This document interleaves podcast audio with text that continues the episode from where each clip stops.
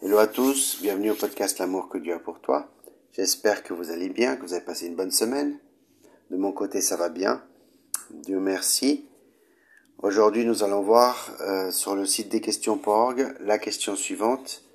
Que veut dire accepter Jésus comme son sauveur personnel?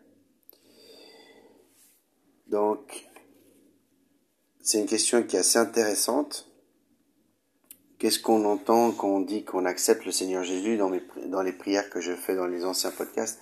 Qu'est-ce que ça veut dire accepter le Seigneur comme son sauveur et Seigneur personnel? Avez-vous déjà accepté Jésus-Christ comme votre sauveur personnel? Pour bien comprendre cette question, vous devez d'abord comprendre les mots Jésus-Christ, sauveur et personnel. Ces trois mots. Qui est Jésus-Christ? Beaucoup de personnes le reconnaissent Jésus-Christ comme un homme bon, un grand enseignant ou même un prophète de Dieu. Tout cela est bel et bien vrai, mais cela ne suffit pas à rendre compte de sa réelle identité. La Bible nous dit que Jésus est Dieu fait chair, Dieu devenu homme, qui est dans Jean au chapitre 1 au verset 1 et au verset 14. Dieu est venu sur terre pour nous enseigner, nous guérir, nous corriger, nous pardonner et mourir pour nous. Jésus-Christ est Dieu, le Créateur, le, Seigneur souverain. Avez-vous accepté ce Jésus? Qu'est-ce qu'un sauveur et pourquoi avons-nous besoin d'un sauveur? La Bible nous dit que nous avons tous péché, fait le mal. Romains chapitre 3 versets 10 à 18. À cause de nos péchés, nous méritons la colère et le jugement de Dieu le seul juste châtiment pour des péchés commis contre un Dieu éternel et infini et un châtiment éternel. Romains chapitre 6 au verset 23. Apocalypse au chapitre 20 au verset 11 à 15. Voilà pourquoi nous avons besoin d'un sauveur. Jésus-Christ est venu sur terre et mort à notre place. La mort de Jésus était une rançon infinie pour nos péchés 2 Corinthiens chapitre 5 au verset 17. Jésus est mort pour payer le prix de nos péchés. Romains chapitre 5 au verset 8. Il a payé le prix pour que nous n'ayons pas à le faire. La résurrection de Jésus a prouvé que sa mort était suffisante pour nos péchés.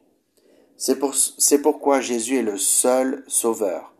Jean chapitre 14 verset 6 et Acte chapitre 4 verset 12.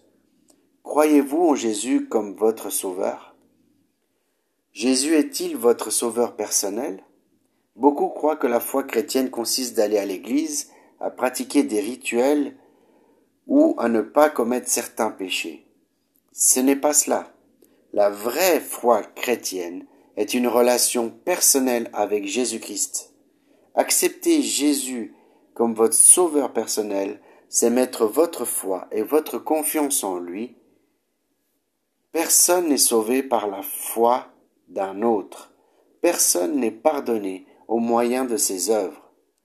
La seule manière d'être sauvé, c'est d'accepter personnellement Jésus comme votre sauveur, de croire qu'il est mort pour vos péchés et ressuscité pour vous garantir la vie éternelle, qui est écrit dans Jean au chapitre 3 et au verset 16. Si vous désirez accepter Jésus-Christ comme votre sauveur personnel, Dites à Dieu les mots qui vont suivre.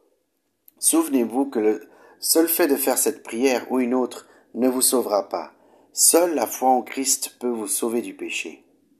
Cette prière n'est qu'un moyen d'exprimer à Dieu votre foi en lui et de le remercier d'avoir pourvu à votre salut. Répétez après moi. Dieu, je sais que j'ai péché contre toi et que je mérite une punition.